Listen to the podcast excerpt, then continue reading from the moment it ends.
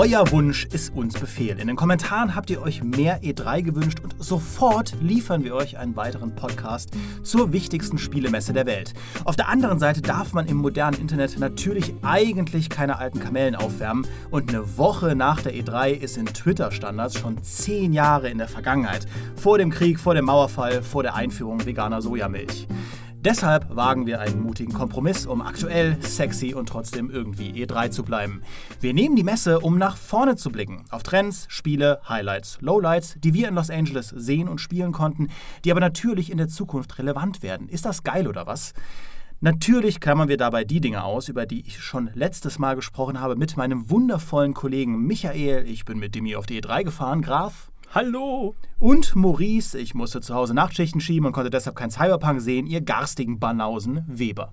Ja, jetzt hast du schon alles gesagt. Äh, ich will vielleicht nochmal anmerken, dass als äh, Wiedergutmachung dafür, dass wir euch völlig kalten Kaffee servieren, machen wir ausnahmsweise eine zweite Folge in Folge öffentlich. Ja. Denn äh, wir haben die euch in einer öffentlichen Folge versprochen. Deswegen schien es uns jetzt unangebracht, unsere reguläre Kadenz einzuhalten und zu sagen, ja, habt ihr euch gewünscht, haben wir euch versprochen, aber ist jetzt erstmal Plus. Ja. Plus ist natürlich trotzdem toll. Und wer sich jetzt als Plus-Hörer irgendwie veralbert vorkommt, den weisen wir darauf hin, es gab ja neulich auch schon eine extra Plus-Folge zur E3. Das heißt, wir liefern einfach allgemein mehr von allem. Ja. Das ist unser, unser Credo. Da es technisch noch nicht möglich ist, einen Podcast in Lootboxen zu verpacken, ist das das am weitesten wir momentan gehen können. Aber das war unser Plan. Wie würde das funktionieren? Würdest du eine Box aufmachen, dann ist da Dimis Tonspur drin, Ja. dann machst du noch eine Genau. Box auf, dann ist da wieder Dimis Tonspur drin. Und deine, das, heißt, deine ist Legendary, Maurice. ja. das heißt, du hörst nur doppelt Dimi, wie er mit sich selbst redet, aber weißt nicht, worauf er antwortet, bis du mehr Boxen kaufst. Das wäre eigentlich ziemlich großartig. Das wäre fantastisch. Verfolgen wir das weiter für die Zukunft. Äh, lasst uns über Trends sprechen und lasst uns über Open Worlds sprechen.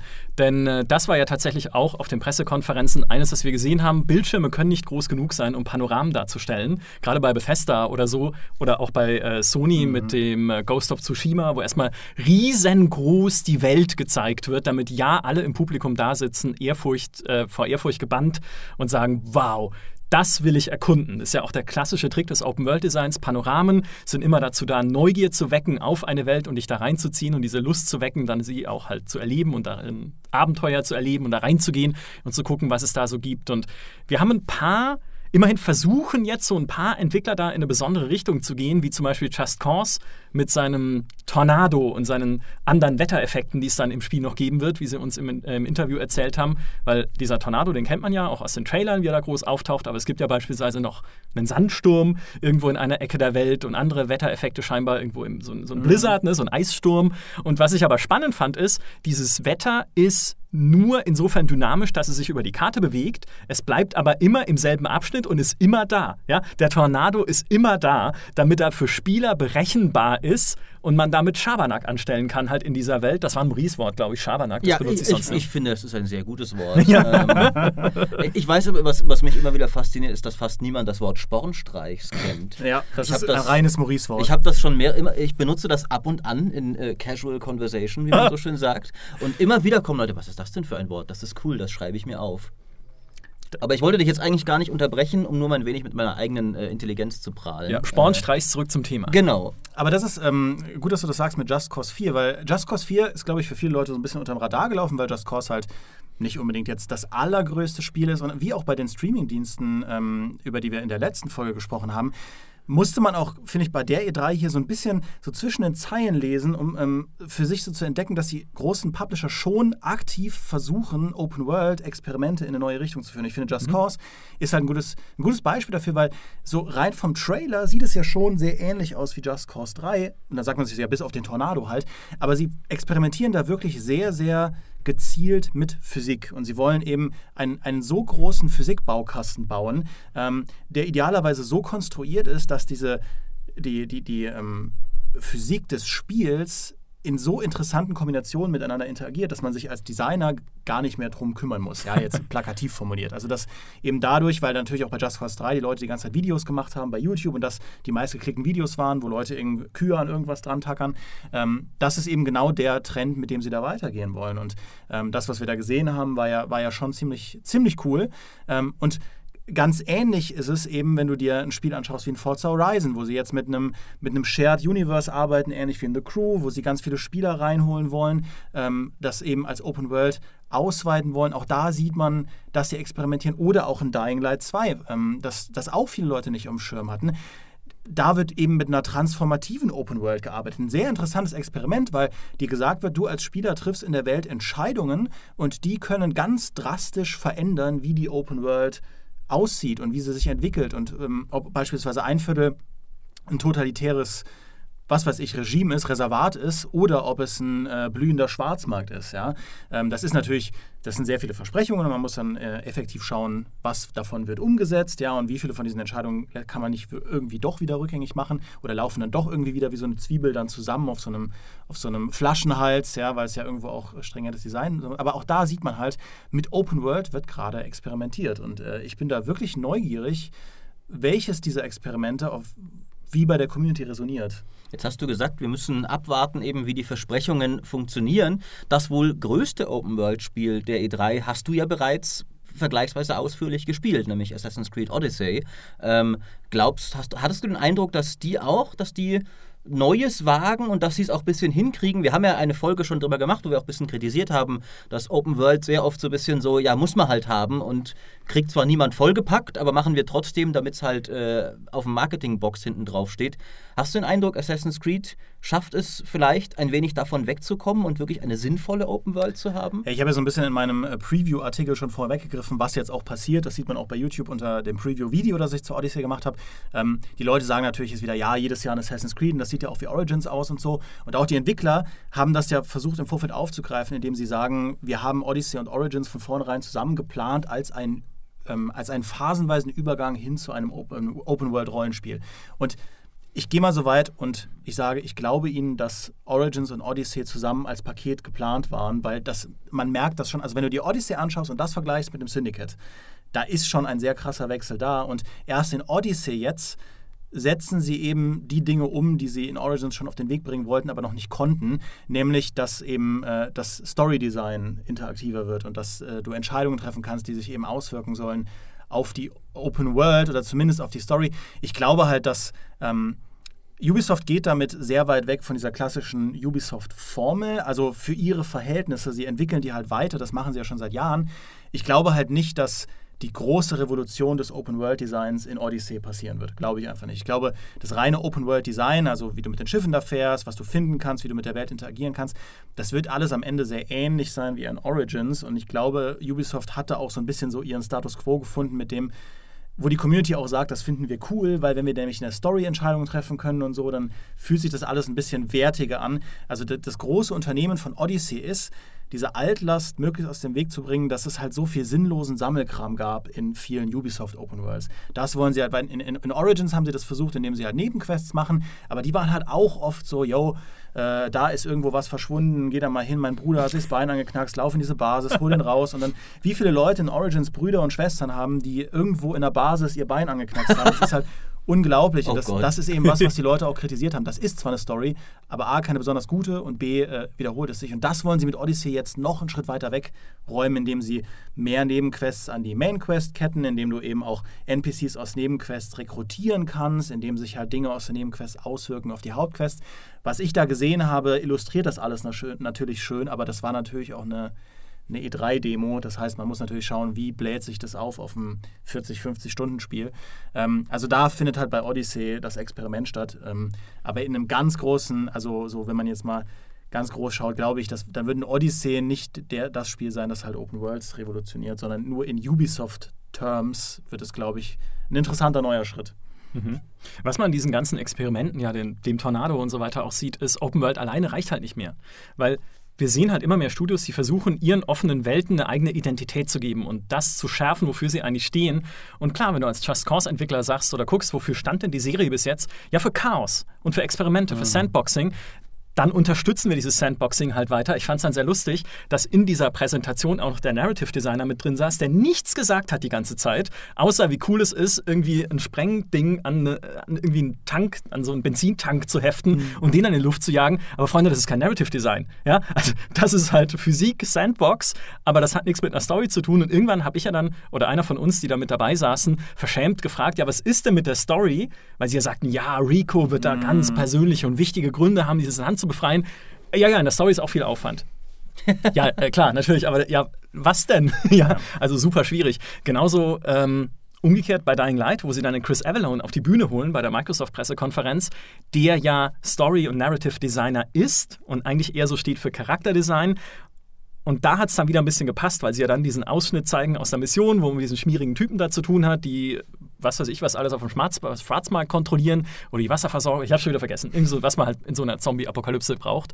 Und, aber überhaupt keine Zombies zeigen. Ja? Also dieses ganze quasi Sandbox-Gameplay, was ein Dying Light eigentlich haben könnte, hat in dieser Demo überhaupt keine mhm. Rolle gespielt, weil da ging es dann um die Story. Und dann, dann ist es natürlich auch legitim, so jemand wie Chris Avalon da stehen zu haben und zu sagen, der guckt auch drauf, dass die Charaktere nicht komplette Abziehbildchen sind wie in jedem Elder Scrolls, sondern dass da ein bisschen mehr äh, Substanz dahinter steckt. Aber wie gesagt, du hast halt gemerkt, man nimmt sich, man sagt nicht mal einfach nur, ja, es ist halt Open World und es ist viermal so groß wie der Vorgänger, was sie bei Dying Light halt trotzdem gesagt haben, sondern es hat eine bestimmte Stärke und es spricht einen bestimmten Spielertyp an. Und ich wette, dieses ganze Sandboxing-Ding kommt auch so sehr von Breath of the Wild, vom neuen Zelda, wo du ja auch sehr viel Physikinteraktion hattest und sehr viel Spielerei einfach mit der Spielwelt. Und da hat man dann auch gemerkt, hey, cool, damit kann man ja Spiele verkaufen. Ja? Jetzt, wo es jeder in Zelda auch gemacht hat, weil das halt nun mal das bestimmende Switch-Spiel ist überhaupt, können wir das auch gut an den Mann bringen, äh, zu sagen, hey, guck mal, spiel doch ein bisschen mit der Welt. Aber ich frage mich, ob auch äh, The Witcher 3 vielleicht äh, etwas ist, aus dem viel gelernt wurde. Weil wir haben ja zuletzt äh, darüber gesprochen, dass die Spieleindustrie so in der Regel, dass es zwei bis drei Jahre dauern kann, bis große Publisher zeigen, dass sie aus etwas gelernt haben, weil es eben so lange dauert, tatsächlich ein Spiel zu entwickeln. Das war auch ganz interessant. Ich habe auch, äh, auch weil wir darüber zuletzt geredet haben, über die Frauendarstellung in Spielen, habe ich auch einen Artikel gelesen, wo jemand gesagt hat, inzwischen ist Gamergate ungefähr so lange her.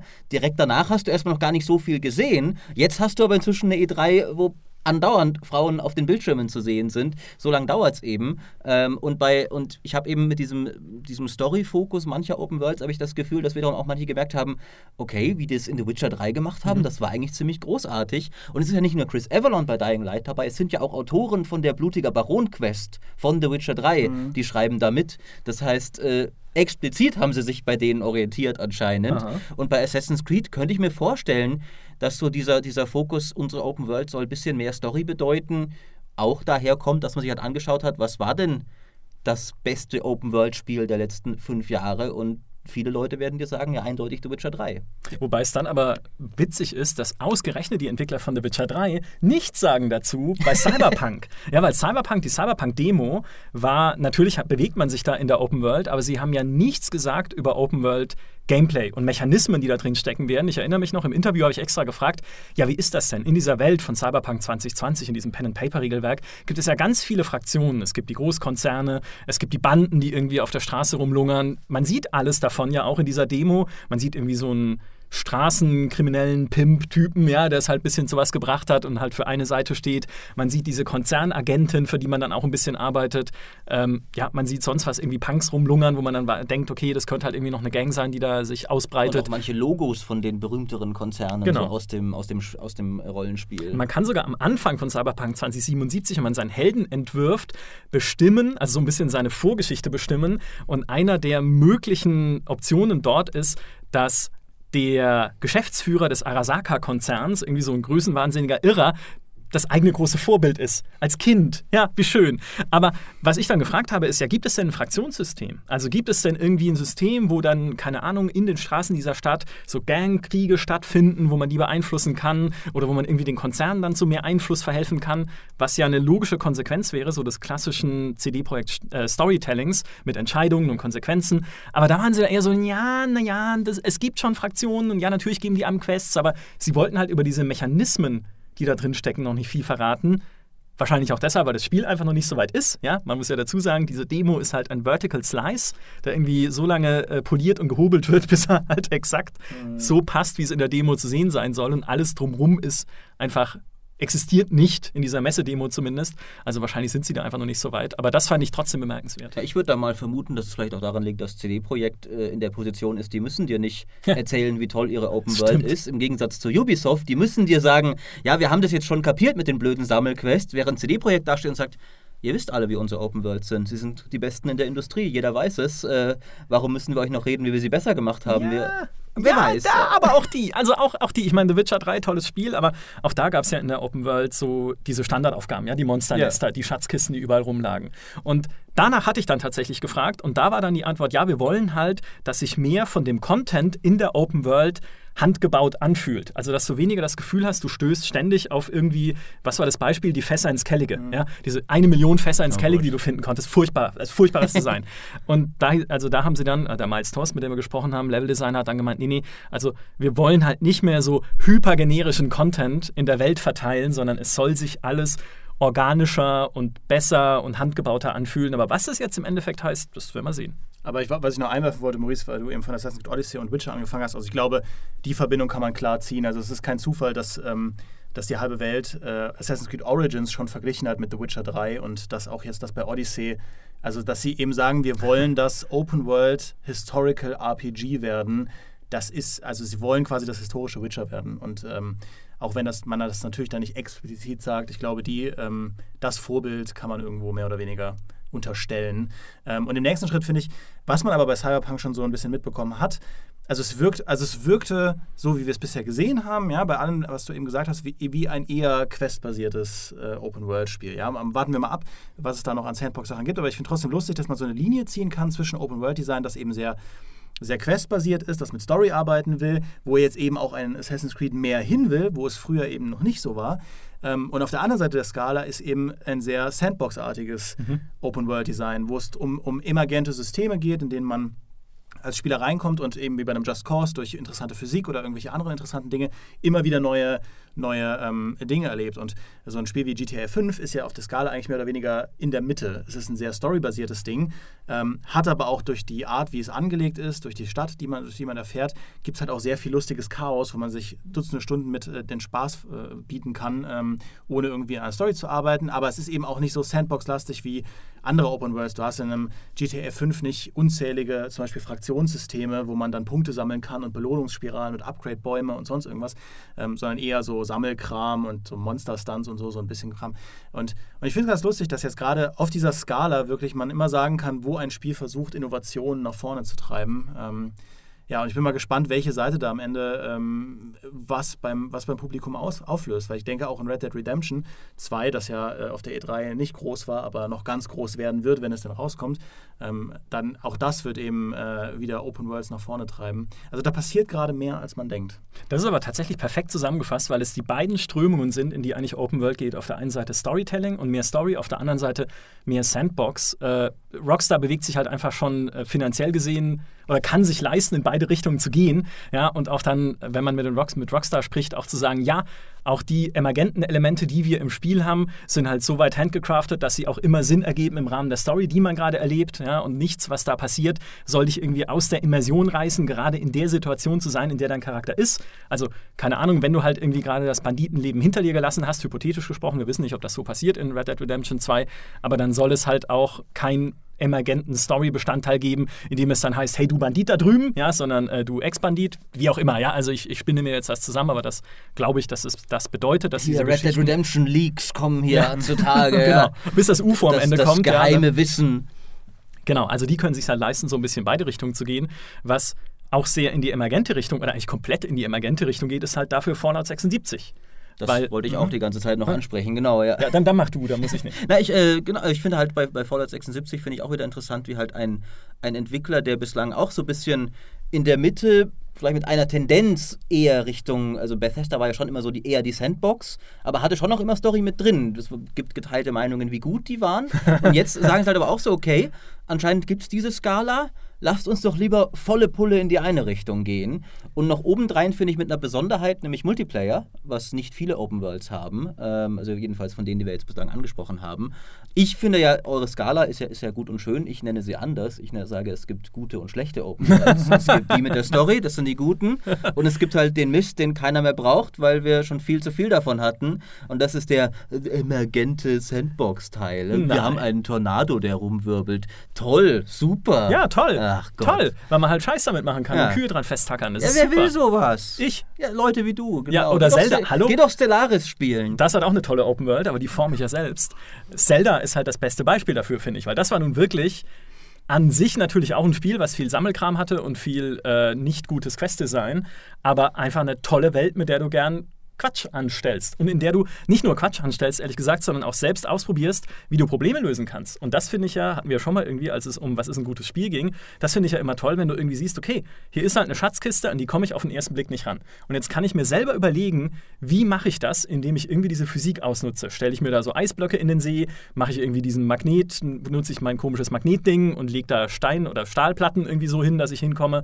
Und das ist sehr befriedigend, ja. So ein Problem selbst gelöst zu haben, das kennst du vielleicht nicht, Maurice, aber Nee, ein Problem selbst gelöst zu haben, ist sehr befriedigend. Dafür habe ich doch äh, Schergen und Vasallen. Aber das, das Allerschlimmste an dieser, an dieser ganzen Tirade, die du gerade äh, hinter dir äh, abgelassen hast, ist, dass ihr Säcke in einem Podcast, wo ich nicht da war, ausgeplaudert habt, dass ich inzwischen eine PlayStation 4 So. besitze. Jetzt kann ich nicht mehr, wenn du Zelda erwähnst, die Nase rümpfen und sagen, Konsolenspiel. Das ist ganz, Ja. ganz doof. Vor allem hast du Horizon Zero Dawn gespielt. Ja, ja. Was aber tatsächlich auch wieder ein gutes Beispiel ist für einen Hybriden, weil es hat eine super Story Richtig. und aber auch eine spannende Welt durch diese Robosaurier, Ja. die du gerne erkundest. Das ist, äh, genau, das ist, finde ich, hat eigentlich sehr schön. Ist, bisschen, ist, halt, finde ich, eindeutig in der Schule von The Witcher 3 auch ein bisschen gewesen. Äh, noch ein bisschen mehr Open World teilweise, ähm, aber hat halt auch so offensichtlich versucht, das Ganze so ein bisschen zusammenzuführen. Das finde ich sind immer sind die besten für mich eigentlich. Äh, und Horizon war dann tatsächlich auch, ich habe es ja oft schon gesagt, dass Witcher das erste Spiel war, wo ich wirklich einfach nur gern in der Welt rumgeritten bin, um sie mir anzuschauen. Horizon war dann das zweite Spiel, das das geschafft hat, weil ich diese Robosaurier Postapokalypse, das war einfach ein so großartiges Szenario, dass ich ihnen sogar verzeihe, dass es nur auf Konsolen gilt.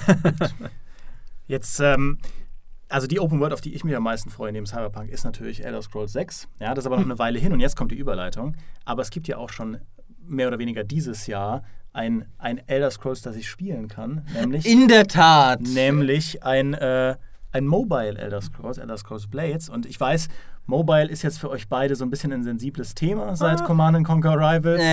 Äh, aber was, was haltet ihr denn davon? Von, ähm, ich meine, bei Fallout Shelter hat es ja schon überragend geklappt, ähm, eine, eine Mobilversion von, von äh, einer großen Bethesda-Marke zu veröffentlichen, die ganz anders ist als das richtige Fallout, aber trotzdem extrem gut, oder vielleicht auch gerade dessen, deswegen extrem gut funktioniert hat bei der, bei der Mobile- Spielerschaft, zu der ich ja persönlich privat nicht so gehöre. Wie ist das denn bei diesem Blades? Ich, ich kann dir sagen, was ich davon halte. Ich habe die ganze Zeit gedacht, der Typ macht einen Witz. äh, und zwar die ganze Zeit saß ich da, weil, weil sie ja davor schon. Erst haben sie sehr peinlich bemüht versucht, lustig zu sein. Dann waren sie wirklich lustig mit Skyrim Alexa.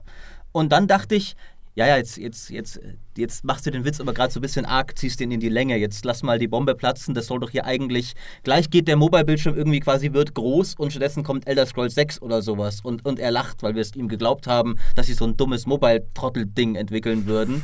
Äh, Dann hat, ich hatte ja halb recht, es, sie, das haben sie auch genau so geplant, um danach die Leute noch zu befriedigen, kam ja wirklich Elder Scrolls 6 danach. Aber ich habe die ganze Zeit gedacht, jetzt, wann, wann lösen sie denn jetzt den, den, den Scherz hier auf, den, den April-Scherz quasi, den sie uns hier vorsetzen? Also ich glaube, was, äh, was mich so ein bisschen vom Franchise-Rage abhält bei Elder Scrolls äh, Blades, ist ja tatsächlich, dass noch ein Elder Scrolls 6 kommt, im Gegensatz zu Command Conquer Rivals, was ja offensichtlich das einzige Command Conquer ist, was man von EA noch zu erwarten hat. Ja. Das, das, äh, das ist schon nochmal ein qualitativer Unterschied. Da hast du völlig recht. Weil insofern, ich finde ja, ich finde es ja total legitim, eine Marke zu nehmen, äh, eine etablierte Marke zu nehmen und das, was sie ausmacht, zu transportieren auf Mobile. Weil ich spiele selber super gerne Mobile, weil was soll ich sonst machen in der S-Bahn? Ja, ich habe ja kein Leben. Ich, Bücher lesen, nee, komm. Also da kann ich Netflix da kann, schauen. Ja, Netflix in der S-Bahn nämlich. Ähm, obwohl jetzt, wo sie alle WLAN haben in München bald, vielleicht. ja, man kann sich ja bei Netflix auch Sachen runterladen. Ja, okay. Ja, es, Das ist tatsächlich meine Arbeits corrected, Das ist ja. meine Arbeitsroutine, meine Arbeitsfahrtroutine. Nee, meine Arbeitsfahrtroutine ist Quizduell. nee, aber tatsächlich, also ich finde, Mobile Gaming hat einen großen Platz inzwischen in der Gesellschaft. Ja, wir sehen ja, Mobile Gaming ist auch ein rasant wachsender Markt. Und warum sollte man Menschen, die gerne Mobile spielen und die gerne auch unterwegs spielen, nicht auch was geben, was cool ist und das einfängt so ein bisschen, was die großen Vorbilder an Konsole und PC vorgemacht haben. Und ich habe Blades jetzt selber nicht gespielt, aber immerhin dieses in Dungeons reingehen, da ein bisschen äh, mit dem Schwert rumhacken, was mich irrsinnig an dieses, an das eine Epic-Spiel erinnert, ähm, was, dessen Namen ich vergessen habe, aber jeder weiß, was ich meine. Infinity Blade, oder? So, Infinity Blade, Ja. Dankeschön, genau, eben, super. Ähm, und ich denke mir halt, ja, also das ersetzt kein Elder Scrolls. Genauso wie Rivals kein Command Conquer ersetzt. Buh, ja, und auch keines ist. Aber es füllt eine Lücke, die ich damit gerne füllen werde, weil ich spiele ja sogar so Match 3 Adventure-Spiele gerne so. Äh, Jetzt kommen hier die Geheimnisse raus, die dreckigen Geheimnisse des Michael Graf. Hier, wie hieß es denn? Hero Quest? Nein, wie hieß denn das? Äh, dieses, na, drei gewinnt. Ah, auf Mobile. Ich kann dir nicht helfen. Die meisten. Mobile-Titel sind aber auch ziemlich äh, zum Vergessen, finde ich. Ist Ja. das irgendwas immer was mit Clash oder Heroes oder. Ich habe tatsächlich in, in meinem äh, Command Conquer Rant Video, das ich heute, ver- heute zum Tag, am Tag dieser Aufnahme veröffentlicht habe, sogar zwei Mobile-Spiele verwechselt, nämlich Clash of Clans und Clash Royale. Äh, der liebe Sandro Odak hat mich darauf hinterher hingewiesen. Es hat bislang in den Kommentaren noch niemand gemerkt, weil, glaube ich, die, die Leute, die sich über Command Conquer aufregen, genauso wenig konkrete Ahnung von diesen Mobile-Spielen haben wie ich. Äh, das Einzige, was ich auf Mobile spiele, und das ist tatsächlich, finde ich, das eine, was ich dem, dem Mobile-Markt einräume, dass er perfekt dafür gemacht ist, sind Kartenspiele. Also sowas wie Hearthstone oder sowas verliert auf Mobile absolut nichts.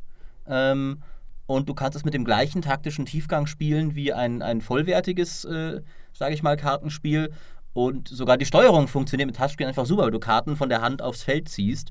Blöderweise gibt es die, die Kartenspiele, die ich gerne mag, gibt es noch nicht für Mobile. Es gibt weder Gwent noch äh, Magic Arena für Mobile, sondern nur äh, Hearthstone, was mir inzwischen zu zufallsbasiert ist. Aber ich finde, das ist ein Genre, das gut funktioniert.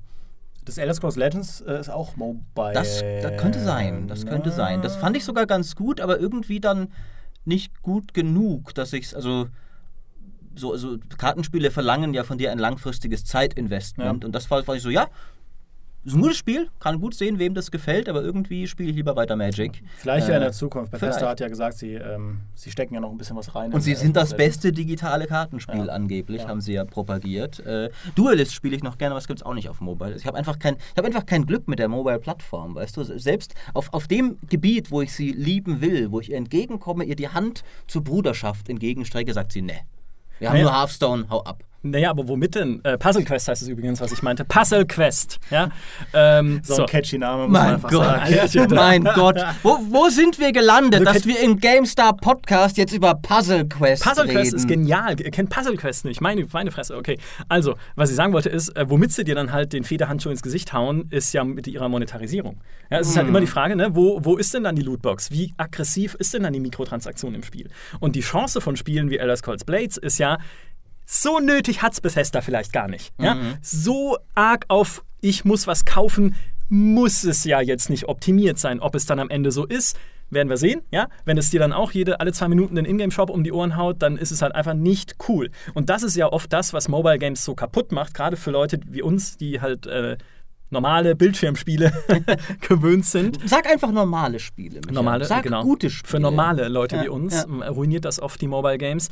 Aber wie gesagt, es muss ja nicht sein. Also sanftere Methoden der Monetarisierung kann man ja dann durchaus finden, als äh, sowas zu machen, wie es halt auch beispielsweise in Clash Royale. Ja, hier der Sandro, unser Kollege, spielt ja Clash Royale rauf und runter immer noch, glaube ich, kauft da sogar Lootboxen und sowas, wo ich selber aber sage, das ist mir schon mit seinen ganzen Belohnungsschleifen und dann ist hier wieder eine Kiste und da ist eine Ingame-Währung. Das ist mir schon zu viel. Neulich hat jemand auch auf Twitter geschrieben, spielt keine Spiele, die mehr als eine Ingame-Währung haben. Ja, das ist eine sehr gute Weisheit. Äh, Sie stimmt aber nicht, weil Two Point Hospital hat zwei Ingame-Währungen. Und ich habe sofort gesagt, warum ist denn eine zweite Währung, ihr Spinner? Und sie so, nein, nein, nein, nein, die kann man nicht kaufen oder so. Das ist nur was, was man verdient durch besondere Erfolge mit seinem äh, Krankenhaus, das man da aufbaut. Und nicht mit irgendwie Echtgeldshop oder so. Haben- Waren sie sofort, äh, oh Gott, sehr hinterher, das zu betonen. wie ist denn Fallout Shelter da? Hat das einer von euch gespielt? Das ist ja auch auf Mobile, ne? Ja, Das heißt, da könnte man vielleicht schon mal Schlüsse draus ziehen, wie Bethesda das versteht das Mobile-Geschäftsmodell. Ich habe es leider nicht gespielt. Äh, Ich habe das gespielt, aber ich kann mich nicht erinnern, irgendwas gekauft zu haben. Doch, du kannst, äh, du konntest ja spezielle Charaktere quasi freischalten, glaube ich, mit diesen Paketen, die du kaufst. Aber like I care, ja. Also das hat ja kein Mensch gemacht, ich zumindest nicht. Ähm, da ging es noch. Fallout Shelter hat aber ein anderes Problem, das hat halt einfach nicht viel Tiefe. Ja, du baust halt diesen, diesen Fallout-Bunker und füllst den mit Räumen und ja, immer mehr Räumen und unterschiedlichen Räumen. Aber was es im Endeffekt ist, ist halt, du verteilst dann doch nur Männchen auf die Räume, so dass es halt passt und du den Bunker weiter vergrößern kannst. Dann schickst du wieder Leute raus. Es dauert eine Weile, bis sie wieder zurückkommen mit Beute und dann das Ganze von vorne. Und das ist, gefällt mir einfach vom Gameplay-Loop her nicht. Aber mit Mobile könntest du ja mehr machen als nur das. Haben ja auch schon andere Spiele gezeigt. Dann warten wir mal ab, ob das Blades das macht. Ich fand ja, äh, also was ich halt cool fand, war einfach, ähm, das Spiel erinnert mich an äh, die frühen mobilen Gehversuche von Elder Scrolls. Das sind Spiele, die heute niemand mehr kennt, aber es gab früher auf den alten Club-Handys auch Spiele, die die Idee von Blades versucht haben. Also solche richtigen Ego-Perspektive Elder Scrolls-Spiele, die natürlich furchtbar verpixelt waren. Ihr kennt ja diese Spiele damals auf den ersten Farbhandys, die sahen halt aus wie Grütze. aber waren das echte Elder Scrolls? Ja, das sind halt winzig kleine Ich habe die nie gespielt, das waren halt winzig kleine Dinger. Das ist nicht weiter der Rede wert, aber es waren halt Versuche, zumindest den Mobile-Markt damals schon zu erobern. Todd Howard hat ja auch gesagt, dass diese Idee, ein mobiles Elder Scrolls zu machen, ihn im Prinzip seit, seit, seit Anbeginn der Handyzeit. äh, äh, ich meine, ob es wahr ist oder nicht, aber zumindest hat er es gesagt. ähm, und er hat ja auch gesagt, ähm, und das ist was, da gestehe ich mich schuldig, er meinte auch so, lasst euch von dieser äh, Präsentation von Blades jetzt hier auf dem großen Bildschirm nicht verwirren. Das sieht jetzt zwar ein bisschen nicht so toll aus, aber auf dem Handybildschirm sieht das super aus. Und ich dachte mir dann, aber ich konnte mich trotzdem nicht davon freimachen. Dachte mir während der Pressekonferenz, ja, das sorry, aber das sieht halt irgendwie nach nichts aus. Ich finde halt dann lieber sowas wie Fallout Shelter, wo die Grafik sehr stilisiert ist, Mhm. wo ich dann sage, okay, dann, ne, das, das kaufe ich, halt wie, wie ein Super Nintendo-Spiel früher, das ist egal, äh, das ist alter super. Blade sah halt wie ein schlechtes 3D-Spiel aus für mich. Und dann habe ich es mir aber auch auf der Messe angeschaut, auf dem, auf dem Handy. Ähm, ich fand es da immer noch nicht toll. Aber ich bin auch da, Jetzt dachte ich, das läuft ein bisschen darauf raus und dann war ich beeindruckt. Nein, ich bin, äh, ich bin immer einfach die falsche. Person für sowas. Ich, ich zock privat Xbox, PS4, äh, überlege mir eine, einen PC natürlich, überlege mir sogar eine Switch zu kaufen. Ich kann, ich kann nicht auch noch irgendwie am Handy so mega viel zocken und ich komme mit dieser Bedienung nicht klar. Ich habe mir in Final Fantasy IV habe ich mir fürs Tablet gekauft für Zugfahrten und selbst da bin ich so dankbar, dass man die Tastaturmatte benutzen kann, um die Spielfiguren zu steuern, weil mit meinen Fingern da auf dem ich bin dafür zu alt, ich schaffe das nicht. Das, das muss ich sagen, geht mir auch so. Äh, hab, habt ihr denn Elder Scrolls Blades schon mal irgendwie gespielt? Äh, weil bei mir scheitert es auch oft so daran, an, an, an so quasi mehr normalen Spielen auf dem Handy, dass ich diese Versuche, daraus dann eine Handysteuerung zu machen, total bescheuert finde. Also wenn du dann einen virtuellen Stick auf dem Handy hast, wo du mit deinen Fingern den bewegen sollst und sowas und dann eine, eine Third-Person-Figur Ja, ja. tatsächlich steuern sollst auf dem Handy, das ist einfach totaler Mist, finde ich. Ich habe nie kapiert. Ich meine, ich finde es schön, eben, wie gesagt, Kartenspiele funktionieren super. Alles, was isometrisch ist, funktioniert gut. Ich meine, ich glaube, ich weiß nicht, ob es das fürs Handy gibt, aber es gibt ja zum Beispiel die, die, die, das, das XCOM gibt es fürs Tablet zum Beispiel. Und ich- klar, super, natürlich. Ich tippe meinen Soldaten an, dann kriege ich einen Grid angezeigt, tippe dahin, habe ich jetzt nicht gespielt, kann ich mir vorstellen, dass es gut funktioniert. Aber wirklich sowas wie, wie ein Elder Scrolls stelle ich mir unsäglich zu spielen vor, wenn du wirklich dich frei bewegen kannst. Es sei denn, es ist halt ein, ein, ein Rail-Schwertklicker oder sowas, aber dann ist es auf, aus anderen Gründen Mist. Und ich habe es zwar nicht gespielt, aber bei, so einem Elder Scrolls Bla- Blades kann man zumindest davon ausgehen, dass sie das im Blick behalten und auch die Spielsitzungen so einbauen, dass eben du nicht irgendwie ein äh, 200-Stunden-Abenteuer da am laufenden, an einem Stück mehr oder weniger darunter spielen musst mit dieser Handybedienung. Das ist ja bei direkten Ports, zum Beispiel bei Final Fantasy, eine ganz andere Geschichte. Das ist ja einfach das Spiel von der PS1, ähm, aber auf dem Handy. Das heißt, da, da gibt es ja gar keine, also natürlich ist die Steuerung angepasst, aber trotzdem, da gibt es gar keine Berücksichtigung dieser Han- Handheld-Variante, äh, wenn es um die Zeiten geht und sonst irgendwas. Es gibt einen Quick Save, okay, aber wie gesagt, das ist für mich ist für mich einfach alles nichts. Aber auf der anderen Seite, wenn ich halt in der S-Bahn sehe, wie die Kids äh, Minecraft spielen auf dem Handy, da muss ich einfach äh, neidvoll sagen, da wächst eine Generation heran, die kann Dinge, die kann ich nicht. Ja, die ist schmerzfrei Das halt ist einfach. unglaublich, wie die nur mit ihrem Daumen hochkant auf dem Handy da diesen Daumen bewegen. Da denke ich mir, was, was du mit diesem Daumen alles machen könntest. ja, ich will gar nicht anfangen, mir das auszumalen. Diese Daumen könnten die Welt verändern, ähm, weil sie eben Sachen damit machen können, die wir alten Menschen nicht können. Das ist halt so, wie deine Eltern sich gefühlt haben, als du ihnen immer das Internet und den Router eingerichtet hast. Ja, oder, So- oder eben so- bei 3D-Spielen, Ja, wo meine Mutter immer gesagt hat, da wird mir schlecht, wenn ich das sehe. Quasi schon auf Meter Entfernung, eine Minute gucken, direkt Motion Sickness, wo wir halt da reingewachsen sind, äh, mit äh, 10 cm Abstand zum Bildschirm, 700 Stunden auf so einen 3D-Bildschirm zu starren, alles cool. Der Magen Ja. Äh, rebelliert da null. Und jetzt ist der Moment gekommen, wo wir unsere Eltern geworden sind. Wir, wir haben ja schon oft Wow. über persönliche Therapie in diesem Podcast äh, geredet. Äh, und äh, Jetzt ist natürlich schön, jetzt kann ich nochmal meine Anschuldigung, meine völlig ungerechtfertigte wiederholen, dass deine Mutter halt offensichtlich zu konservativ war für 3D-Spiele. ich habe äh, Timis Mutter inzwischen übrigens getroffen. Sie hat den Podcast gehört gehabt. Sie hat mir diese Anschuldigung ins Gesicht geworfen. Und äh, das, wie liberal sie den Sohnemann doch immer erzogen hätte, hat sie gesagt. Alles hat er gedurft. Und dann komme ich im Podcast an und werfe Wörter wie konservativ um mich. Ja. Es tut mir leid, auch diesmal wieder, aber ich konnte erneut nicht widerstehen, weil ich ein schlechter Mensch bin. Aber, aber es war ja dann doch ein sehr harmonischer Abend. Es war ein sehr Und, schöner äh, Abend, ja. ja. Ja. Ich bin ja doch noch ein paar Tage älter als ihr. Meinen Eltern war es einfach egal, was ich gemacht habe. Gott sei Dank. Ja, sonst säße ich jetzt heute nicht hier. Ich finde halt, wie du gerade gesagt hast, XCOM auf so einem Tablet funktioniert, weil es halt eine Steuerung hat, die man auch sich mit dem Finger erarbeiten kann. Ja, so diese ganzen 3D-Racing-Games, wo eben der Stick auf dem Display eingeblendet wird, das funktioniert nicht. Ich habe auch ein geiles Gadget gesehen auf der E3. Das war ein Mini-Mikrocontroller für Bluetooth, ungefähr so breit wie ein Zeigefinger, den man halt mit dem Smartphone verbinden kann, um dann da zu spielen, wo dann auch äh, Websites, ich glaube Gizmodo war es, ähm, empfohlen haben, ja, das ist halt so richtig für Hardcore-Mobile-Spieler. Das Mini-Gamepad, was man halt quasi, wenn man das Handy in der rechten Tasche hat, kann man das in die linke Tasche, um dann, wenn man im Zug sitzt, das Ganze aufzubauen auf dem Aschenbecher oder so und dann da richtig abzuzocken. Und ich dachte, ja, geil, ja, genau das will ich haben, nicht. So weit ist es mit der Welt gekommen. So weit, das, das ist unsere Gegenwart. Ja, aber vielleicht, vielleicht macht es sogar Spaß, ich weiß nicht. Und jetzt nochmal, Command Conquer Rivals ja, ist, m, trägt den, einen, diesen Namen, den es nicht tragen darf, aber sonst würde es halt keiner äh, mit sonst welchen Körperteilen anschauen, wenn es nicht so hieße. Aber als Spiel selbst fand ich es witzig.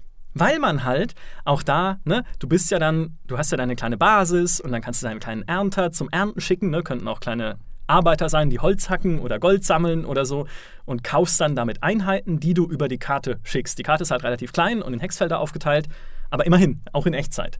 Und diese Einheiten haben dann wiederum untereinander Wechselwirkungen. Das heißt, wenn du irgendwie so einen kleinen Raketenwerfertrupp hast und der Gegner kommt halt mit einem Helikopter, dann schießt halt dieser Raketenwerfertrupp den Helikopter ab. Wenn der Gegner mit einem mit MG-Soldaten kommt, dann schießen die deinen Raketentrupp zusammen und so weiter und so fort. Ja, wenn dann irgendwie der Mammutpanzer kommt und dann kommt halt ein Hubschrauber, ist halt der Hubschrauber im Vorteil.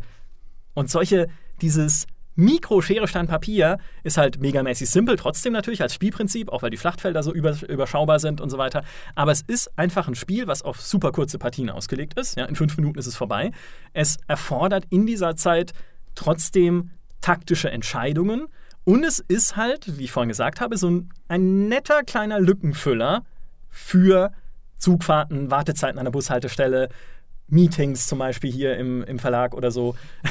also es ist, ich sehe schon, Maurices Gesicht ist fantastisch, ist fantastisch, aber ich, ich rede jetzt einfach so lange weiter, bis er platzt. Ja, red, red nur mal weiter. Ich, ich antworte dann schon noch Ihr, drauf. ihr kennt dieses Mind-Blown-Emoji, was so aus dem Telefon genau so schaut er momentan aus, nur ist der Kopf noch zu und noch offen. Aber als Spiel war es echt nett. Als Command Conquer ist es halt crap. Ja, ist ja beeindruckend, dass sie in diesem Mobile-Strategie-Genre jetzt endlich die Errungenschaften bringen, die das allererste Command Conquer, das ja so ziemlich das zweite Echtzeitstrategiespiel überhaupt war, schon ab Anfang hatte. Ne? Ja, wir haben jetzt Raketensoldaten, die gut gegen Fahrzeuge sind. Taktischer Tiefgang haben wir hier. Großartig. Da können wir richtig stolz drauf sein. Die Maps sind kleiner als im ersten Command Conquer und die inzwischen, wenn du sie auf voller Auflösung spielst, passen auch fast auf einen Bildschirm inzwischen. ähm, ja, ga, ganz, ganz toll, Micha. Danke für dein flammendes Plädoyer. Ich würde sagen, Dimi geht jetzt mal zum nächsten Thema weiter, Ja. bevor ich hier. Also, äh, ich, na, na. Wir werden, wir werden in Command Conquer keinen Frieden finden. Nee, Äh, das nee. gilt für das Nee, Spiel nee. und das gilt auch für euch beide da. Also ich meine, ihr seid ja gar nicht so unterschiedlicher Meinung. Ja, aber der, der Micha schafft es immer, selbst wenn wir uns eigentlich fundamental einig sind, weißt du, muss er noch mal mit irgendwas ankommen. Wenn- wenn- nach, nach seinem Puzzle-Quest, ja, hier, hier Puzzle Quest ist ein Klassiker, Alter. Wenn, wenn Command Conquer Rivals mal da ist, dann spielen wir das mal.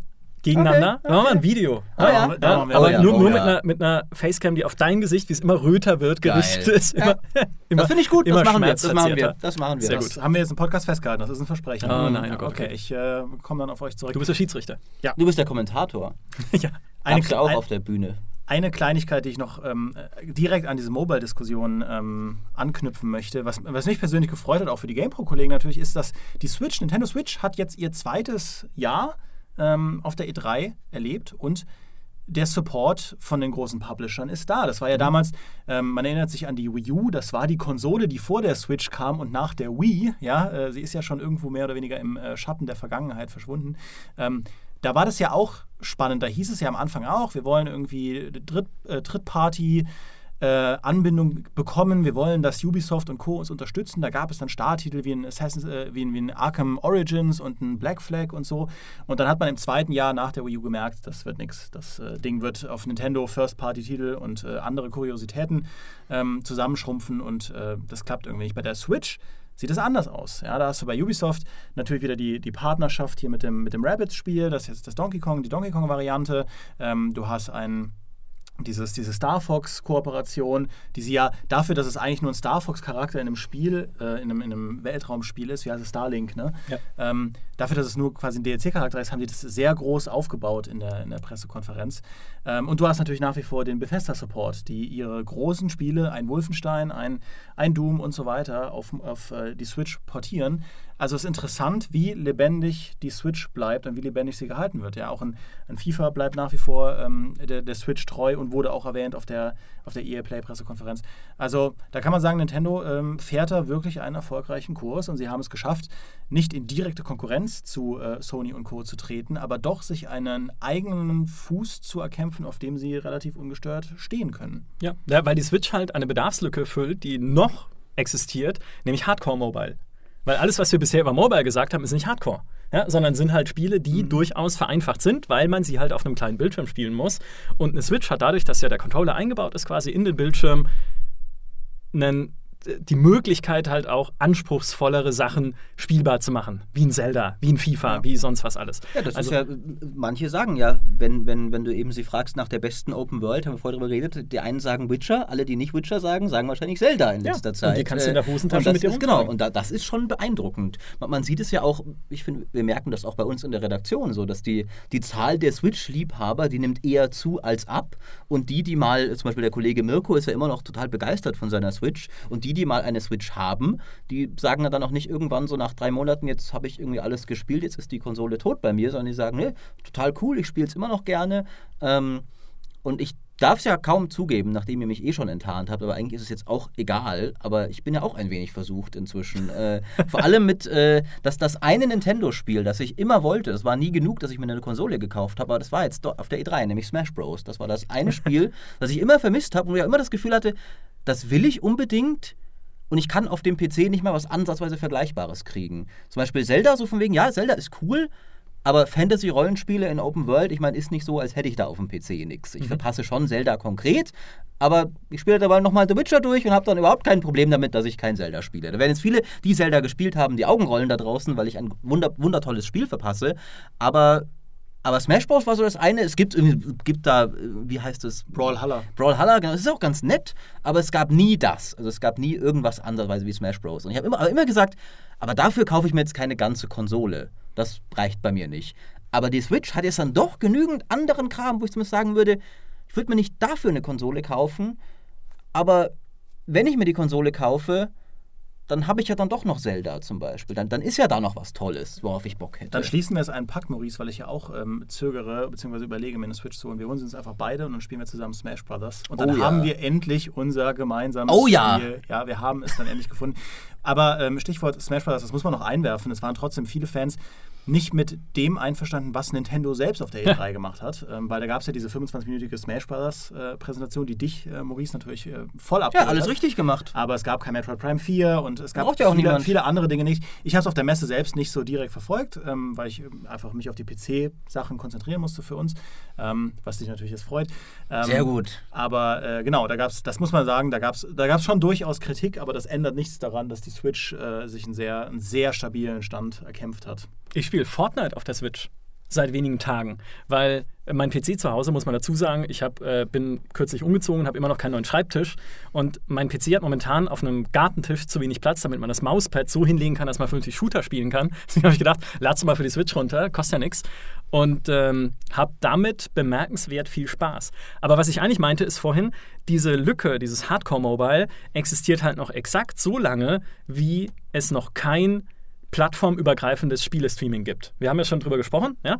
Ähm, dass das so einer der Trends ist, die seit Jahren zwar schon existieren und irgendwie längst da sein müssten, aber irgendwie geht es dann doch in Zukunft dahin. Und was ja eigentlich auch bei Microsoft, das sie in dieser Präsentation gezeigt haben, der Gedanke ist, den Publisher haben oder auch so Third-Party-Hersteller wie Microsoft, man kann ein Spiel, das sie machen, auf jeder Plattform spielen, die es gibt. Also ein neues Microsoft-Spiel, keine Ahnung, Halo Infinite, kommt wahrscheinlich zu früh, aber möglicherweise, auf dem PC, auf der Xbox und auf Mobile.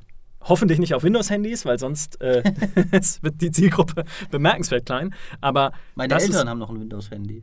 Die sind auch so, die spielen dann Halo Infinite. Ja, cool. Ja. Da sind sie total progressiv, Ja, eigentlich, ja, wenn sie ja, dann Games stimmt, drauf haben. das ne? stimmt, das also dann, stimmt. dann sind sie die Avantgarde, mehr oder weniger. Aber, und ich habe dann in dem Interview mit der Xbox-Europa-Chefin, mit Amanda Farr, halt auch gefragt, ah, dann gilt es also auch für Mobile, eure Steaming-Initiative. Und sie so, äh, äh, also, äh, äh, also na, nein, also da, da reden wir jetzt erstmal über die Xbox. ähm, Äh, und ich meine, ja, aber es war doch ein Handy da abgebildet in der Präsentation gerade auf der Bühne und Phil Spencer hat doch gesagt, auf jeder Plattform, ja, nee, also das, äh, das war jetzt nur so zur Symbolsache. Wel welcher Depp hat das in die Präsentation gepackt? Gütiger Himmel. Wo, wobei ich da muss ich sagen, das, wir haben es ja gerade schon besprochen, das scheitert für mich an der Steuerung. Also ich finde, die Switch erfüllt da schon noch eine weitere Nische, nämlich als dezidiertes Spielegerät. Ja, ja, klar. Die Switch hat, äh, hat halt einfach Buttons und so wie ein echter Controller. Und ich finde, das kann ein Handy mit virtuellen Buttons für mich nie ersetzen. Ich vermute mal natürlich, sobald Spielestreaming wirklich ein großes Ding sein wird, wird es Cases geben für jedes größere Genau. Handy, dass du dein Handy einsetzt in einen Controller. Äh, also zumindest für alles, für, für jedes iPhone wird es das geben, also für alles, wo sich halt lohnt. Für jedes Samsung-Handy, äh, für, die, für die größeren Modelle wird es das geben. Dann, wer weiß. Äh, Aber ich finde, dann muss auch nochmal die Technik so weit voranschreiten, dass du davon ausgehen kannst, jeder Gamer hat äh, eine Datenflatrate. Und äh, wenn du dir heute anschaust, wie viele Leute sich immer noch immer wieder über Datenvolumen beschweren, es ist noch nicht jeder so weit. Und B, die Abdeckung ist auch flächendeckend genug, dass du selbst in der U-Bahn nie auch nur mal kurz einen Blindspot hat, dass, dass, du dann, dass du sogar vielleicht dein Safe-Game verlierst, aus, weil, weil jetzt gerade die, die U-Bahn durch den Tunnel fährt. Ja. Und das sind halt alles Dinge, die die Switch, äh, also ich glaube, eher so quasi irgendwie in, in der, in der Sci-Fi-artigen Zukunft wird sie bestimmt dann mal abgelöst, aber ich sehe das noch nicht mit der ersten Generation an Streaming-Services und die ist ja anscheinend immer noch ein bisschen von uns hin. Also ich glaube. Ne, die erste Generation ist ja da. Also ja, eigentlich die, die die erste zähle ich ja gar nicht, die war halt so gefailt. So, äh, genau, die ja. funktioniert halt nur noch Ja. nicht, weil genau das, was du sagst, ist ja momentan nicht möglich. Dieses Puffern funktioniert nicht richtig, du kannst nicht genug zwischenspeichern von dem Spiel, was du eigentlich spielen möchtest. Die Pakete sind so groß oder anderweitig ist dann irgendwie der, das, der Service gestört und die Server überlastet und was auch immer. Also die erste Generation ist da. Die nächste Generation muss ja genau diese Probleme lösen, aber das Ja. ist ja das, wo sie dann alle dran arbeiten, angeblich mit Machine Learning, das dann vorausahnt, wo du hingehst in der Welt, um die Areale dann schon zu puffern alles totale Science Fiction, natürlich, wie du auch sagst, ja, Breitband-Internet für jeden wäre vielleicht auch mal ein Neuland. Äh, Es wäre auch mal gut, wenn das schon da wäre. Aber wenn das kommt, und möglicherweise wird es kommen, zumindest als Alternative zum klassischen Box-Game, heißt ja nicht, dass sofort irgendwie die Vollversion oder das gekaufte Spiel stirbt, aber als Alternative, wer weiß. Aber und du hast ja gerade denk schon an den Mini-Controller. Das stimmt. Aber du hast ja gerade schon auf meine, meine, meinen Hinweis, Netflix in der U-Bahn zu schauen, gesagt, das kann ich ja nicht, da habe ich ja gar nicht das, das Internet dafür. Äh, deshalb wir noch nicht mal so weit sind, ja, was, ja, natürlich. sind, also, sind wir ja, da vom, ja, vom klar. Spielestreaming, glaube ich, noch weit weg. Weit. Und um ein, ein bisschen von den Streaming-Herausforderungen wegzukommen, weil wir da auch letztes Mal schon drüber gesprochen haben, auch im Hinblick auf Crossplay gibt es noch diverse Herausforderungen. Also selbst, selbst ganz kleine Herausforderungen, an die man gar nicht so denkt, die überwunden werden müssen. Äh, lustigerweise haben gestern ein paar Kollegen noch drüber geredet, dass sie, ähm, dass sie halt Rocket League spielen wollen, aber der Mirko spielt Rocket League immer auf der Switch und äh, sie spielen aber lieber auf der PS4 und so dachte ich, aber es gibt doch Crossplay, könnt ihr da nicht irgendwie zusammenspielen? Nee, weil es gibt ja, äh, man kann zwar theoretisch gegen Spieler spielen, die auf einer anderen Konsole unterwegs sind, aber es gibt keine Partyfunktion weil die Partyfunktionen natürlich über die Konsolen gebunden sind. Das heißt, du äh, kannst nicht auf einer PS4 eine Party aufmachen mit Switch-Spielern, weil die ganzen Infrastrukturen natürlich an die Konsolen gebunden sind. Das heißt, du musst Spieler erschaffen, die ähm, Party-Möglichkeiten oder Verbindungsmöglichkeiten anbieten, die plattformübergreifend sind. Und das ist halt was, da gibt, geben dann Sony und Microsoft geben so ein bisschen ihre, das, wo sie ja stolz drauf sind, ihr Dashboard und ihre, ihre ähm, spieleübergreifende Infrastruktur müssen sie aufgeben. Und selbst in, in Ubisoft und in EA müssen ja äh, dann ein Stück weit ihre Uplay und ihre tollen Origin-Features und so, die dann äh, kaschieren sollen, dass es sich hier um eine riesige Kundenbindungsplattform handelt. Da, wer könnt ja hier kommunizieren und so. Diese Vorteile müssen sie auch abgeben, weil am Ende funktioniert das ja wahrscheinlich nur, indem du im Spiel selbst solche Party-Möglichkeiten Mhm. anbietest, wo dann Ja. alle zusammenkommen können. Aber das, wie gesagt, das ist natürlich dann, da gibst du diese ganzen Features auf, mit denen du immer deine ganzen Sachen promotest. Also das wird wahrscheinlich kein ultra krasses Problem sein, das man nicht überwinden kann. Ja, aber man, man könnte es, man will nur nicht. Eben, Das ja. ist ja, Micha hat ja Fortnite auf der Switch erwähnt. Das ist nicht auf der E3 passiert, aber es ist während der E3 passiert. Da hat sich ja ein riesiger Skandal entfacht, dass Sony sich so querlegt. Ich habe es jetzt nicht mehr genau im Kopf, weil ich habe nur gehört, da ist, hat eine Konsole Probleme mit der anderen. Ich habe nicht mal beide von diesen Konsolen. Aber dass, wenn du dich mit deinem Epic-Account auf der PlayStation 4 einloggst, erkennen sie das schon. Siehst du, dass du nicht nur dass du kein Crossplay machen kannst, sondern du bist dann, glaube ich, auch auf der Switch irgendwie eingeschränkt, wenn du mal auf der PS4 irgendwann gespielt hast und das wusstest du aber noch nicht, als du, weil die PS4-Version gab es ja früher, das wusstest du damals noch nicht. Und jetzt sagen sie einfach, ja, hast halt Pech gehabt. Ähm, Ja, das sind Also- wahrscheinlich keine, keine ähm, technischen Dinge, die aus der Welt geschafft werden, sondern eher menschenkommunikative äh, Herausforderungen, Firmen, Firmenpolitik und so weiter.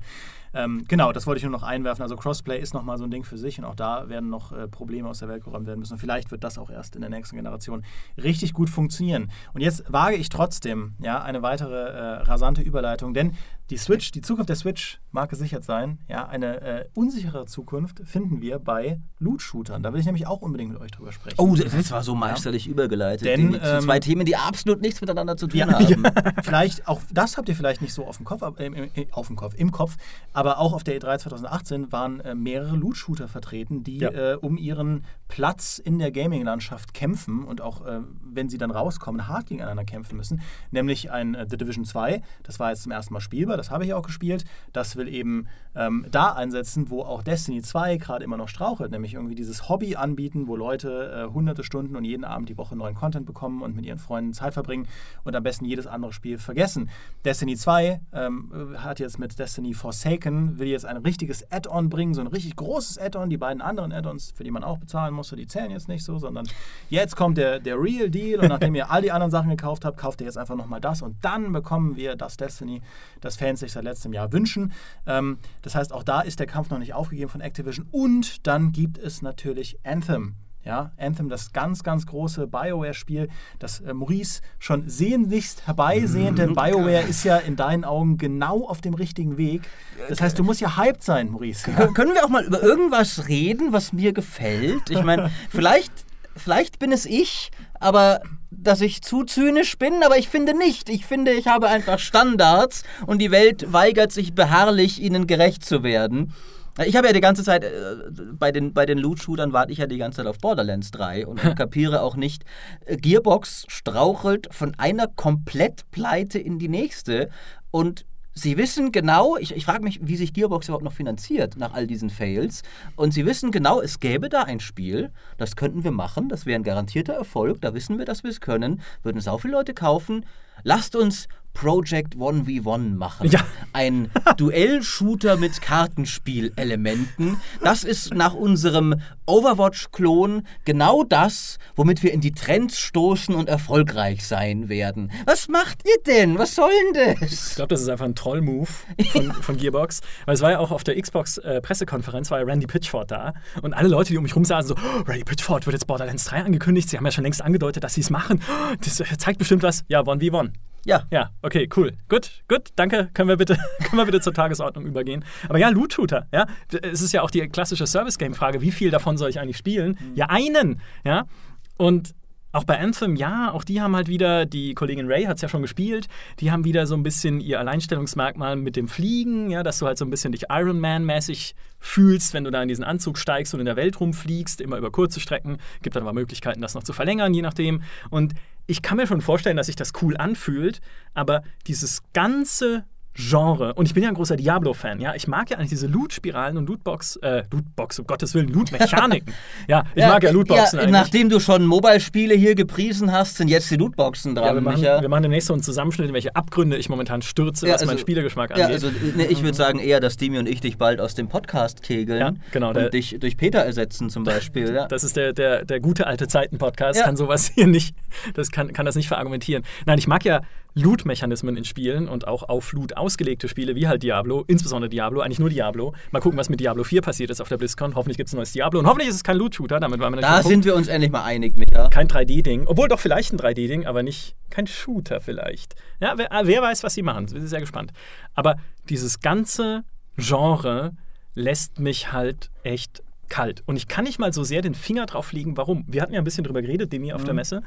Und es hat auch zum Teil einfach mit Design zu tun, weil ich sowohl Destiny, da hat man glaube ich schon mal drüber gesprochen, als auch Anthem vom Look her, von dem, was man von diesen Rüstungen, von den, von dem, ja, von den Soldaten, die man da spielt, bisher gesehen hat, einfach so austauschbar findet. Da gibt es nichts, an dem man sich festhalten kann. Nichts, was so richtig cool ist. Ja, bei Destiny vielleicht noch im ursprünglichen Design, diese weiße Kugel da, den, den Beschützer oder wie es heißt, aber nichts, was halt wirklich dem Spiel Charakter gibt. Ja, also bei mir ist es, ich bin da so ein bisschen zwiegespalten. Eigentlich mag ich, ich mag halt Borderlands extrem gerne. Und eigentlich mag ich die Idee von Loot-Shootern. Ich finde, die, die meisten Loot-Shooter lassen mich dann tatsächlich konkret sehr kalt. Also bei, und da habe ich immer sehr subjektive Gründe, die absolut unfair sind, aber trotzdem. bei The Division zum Beispiel ist einfach das Setting. Moderne Waffen sind das Uninteressanteste in Spielen, was es für mich gibt. Ja. Also ein modernes Maschinengewehr zu führen, ist für mich das Lahmste, was ich im Spiel machen kann. Äh, lieber habe ich ein Schwert. Also je weiter man von der Gegenwart weggeht, in beide Richtungen, desto interessanter finde ich es. Lieber ein Schwert oder eine Laserwaffe. Ist völlig unfair gegenüber The Division. Ich finde aber auch die, die Looter-Shooter-Spielmechanik wirkt besonders albern mit modernen Waffen, weil du halt dann, wenn ein Gegner ein Bullet Sponge ist, du gibst ihm aber einen Headshot mit einem Scharfschützengewehr und dann geht halt sein Hitpoint-Balken um 20% runter. Das geht, wenn du mit einem Laser-Scharfschützengewehr auf einen Roboterkopf schießt, aber nicht, wenn du einem Gangster, äh, äh, ich will jetzt auch nicht zu makaber hier über Kopfschüsse reden, aber wenn du einen Gangster so tötest, dass er tot sein sollte, sollte er tot sein. Äh, das ist äh, tiefe Weisheit hier von mir. Da haben, ja, da haben wir ja mit den Entwicklern von The Division sogar drüber gesprochen und da meinten sie, sie haben das, sie sind sich dessen bewusst und ähm, deshalb haben sie eben bei Division 2 geschaut, dass die, die normalen Grunts, also die, die normalen Leute, dass die halt schneller schneller sterben, wenn man ihnen in den Kopf schießt, ja. Ähm, und dass aber die dann die dicken Gegner, die Bullet Sponges, dass sie zumindest physisch reagieren, indem beispielsweise bestimmte Teile ihrer Rüstung runterfallen, wenn du drauf schießt und so. Also dass es sich nicht so anfühlt, als würdest du gerade eine Mechanik schauen, wo Zahlenwerte sich stacken und halt einfach Schaden maximiert wird, sondern dass es zumindest eine, eine physikalische Repräsentation dieses ewigen auf Gegner draufballern in der Spielwelt gibt. Beim Anspielen fühlte sich das nicht so an, muss ich einfach sagen. Ich finde, ich finde, Division 2 fühlt sich sehr an wie in Division 1 und ähm, ob, ob das Spiel erfolgreich wird, hängt eher an diesen ganzen Belohnungsspiralen drumherum, ob sie das alles ein bisschen mehr raffen, ob sie für mehr, für mehr Langzeitmotivation sorgen und so. Daran wird es hängen und nicht an dem anderen. Aber ich bin, ich bin da ganz in der Meinung, dass das eben, dass das eben ein bisschen, bisschen komisch werden kann. Und ich bin auch deiner Meinung, Micha, dass äh, das Destiny-Design in meinen Augen sehr austauschbar ist und ich nach wie vor mir einfach eine Welt wünsche, in der stattdessen Bungie Halo behalten hätte und ein Halo Destiny gemacht hätte. Ich wäre gestorben vor Wonne. Das, das ist dann nämlich das, das nächste. Ich habe sie ja tatsächlich alle ein bisschen so durchprobiert, die Loot-Shooter, weil ich eben dachte, boah, eins mochte ich, guck mal doch mal. Bei Destiny 2 hatte ich genau das Problem wie ihr. Ich finde, Destiny hat, äh, ich habe es nie weit genug gespielt, um auf all die Probleme zu stoßen, die Leute sehr berechtigt damit haben, mit Erfahrungsdrosseln im Endgame und all dem Mist. Ich fand aber so grundlegend das Shooter-Gefühl war richtig gut. Das hat richtig Spaß gemacht, da zu ballern. Das Problem war, es war nicht nur das Design. Destiny 2 hat mich allgemein so komplett kalt gelassen in seiner Welt und seiner Handlung. Da haben wir schon ein bisschen drüber geredet, auch wie, wie einfach alles so generisch war. So die Wächter, die Mauer, der Reisende, die mhm. Stadt. Das ist doch, das ist, was ist das denn für ein Universum? Und dann kommt die Dunkelheit. Äh, stinklangweilig.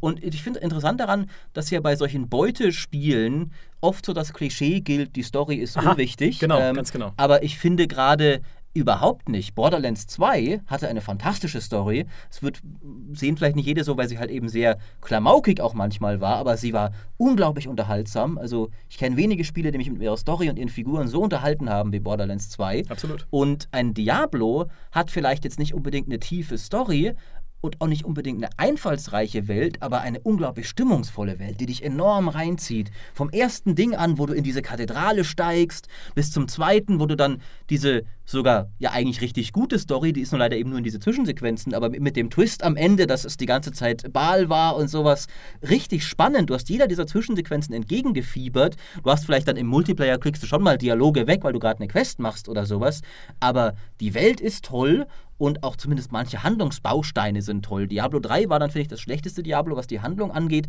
aber hatte auch noch seine tollen Momente mit diesen Rendersequenzen. Die, die coolst, am coolsten designten Engel der Spielegeschichte hat Diablo. Äh, ich weiß, das ist jetzt äh, sehr enges Lob, aber es ist trotzdem was. Ähm, und, und äh, Inszenierung eben toll und, und das Gefühl in der Welt ist toll. Und das hat halt Destiny 2 für mich überhaupt nicht gehabt. Äh, und deswegen war das dann wirklich so, ja, ich, ich weiß, ich bin jetzt hier nicht für ich habe hier keinen Bioshock erwartet, so von der Story her, aber was ihr mir hier serviert, ist so lahm. Ja. Dass ich kann, dass da, die Beute reicht allein nicht. Es muss mehr geben als das. Absolut. Das ist auch, auch darüber haben wir mit Entwicklern von The Division 2 gesprochen, weil The Division 1 hat ja eigentlich ein saumäßig cooles Setting. Mit dieser Plage, mit dieser Pest, die irgendwie New York entvölkert hat und mit den Menschen, die sich jetzt über die Reste da äh, quasi ja gegenseitig erschießen, ne, um da in dieser Welt zu überleben, dieser postapokalyptischen Welt. Und jetzt auch das zweite mit diesem Washington, wo sie ja diesen Trailer veröffentlicht haben, dass die korrupten Überreste des alten Staates im Kapitol und im Weißen Haus versuchen, wieder die Macht über dieses Land zurückzuerlangen, wo du denkst, das könnte cool sein, aber was ihr im ersten The Division draus gemacht habt, waren blöde Rückblenden, ja, kleine, kurze Story-Häppchen, aber keine coole, durchgehend erzählte, clevere Geschichte, die mich auch in diesem Universum verortet. Darüber haben wir ja auch bei Destiny schon geredet, oder bei Destiny 2, dass er dann wenigstens eine Solo-Kampagne mitgebracht hat, die aber dann auch so austauschbar ist, weil sie mir einfach nicht das Gefühl gibt,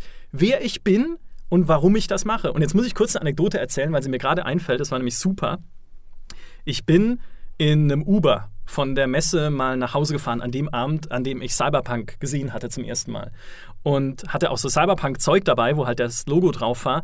Und dann meint der Fahrer von diesem Uber, hey cool, du hast Cyberpunk gesehen, wie war's denn? Und so entspann sich ein Gespräch, in dem rauskam, er war früher selbst in der Branche, nämlich Produktmanager bei Sierra, bis Sierra irgendwie von Vivendi übernommen wurde und Vivendi dann mit Activision irgendwie verschmolzen ist, dann haben sie ihn rausgeschmissen, weil sie ihn nicht mehr gebraucht haben. Und seitdem fährt er halt Taxi oder macht halt andere Krass, Gelegenheitsjobs. Okay. Ja, Wahnsinn. Aber das Gespräch war ganz fantastisch, weil ich ihm dann viel über das Cyberpunk-Regelwerk erzählt habe und über diese Pen-and-Paper-Vorlage halt dahinter. Und dann sind wir so draufgekommen, was dieses Regelwerk sehr intensiv macht, ist dir ein Gefühl zu geben, wer du in diesem Universum bist und aus welchen Beweggründen du dort unterwegs bist. Also wenn du irgendwie ein Journalist bist, den es ja als Klasse gibt in Cyberpunk 2020, dann hast du halt für dich selbst die Aufgabe definiert, den Großkonzernen zu zeigen, wo der Hammer hängt und ihre korrupten Machenschaften aufzudecken, auch wenn es dich dein Leben kostet. Also du, du hast so eine Vorgeschichte, du bist als Charakter etabliert in dem Universum und das Spiel gibt dir ein Warum du das tust. Und das fehlt mir bei vielen Spielen und er hat mir dann auch total zugestimmt. Bei vielen Spielen geht es halt nur darum, du wirst reingeschmissen, hier ist die Action, da ist die Beute, da ist eine Belohnungsspirale und da drüben sind Lootboxen. Ja. Und jetzt mach mal. Das war Destiny 2 war da ganz hart mhm. so, finde ich. Ja. Also das, vor allem, das haben sie halt auch total ver verbaselt, wenn du halt als PC-Spieler reingehst, der den ersten nicht kannte warum sollte ich mich drum scheren, dass die Stadt angegriffen wird? Ja, also so, genau. Und das ist jetzt halt der Punkt, wo Anthem dazu kommt weil nichts von alledem hat man bisher bei Anthem gesehen. Dabei hätte doch vielleicht gerade BioWare die Stärke und die, die Fähigkeiten mal gehabt, nein, die haben sie immer noch, eine coole Story zu erzählen, die dir auch mehr über deinen Charakter sagt, als du bist der Auserwählte, geh da raus und rette die Welt vor Monstern.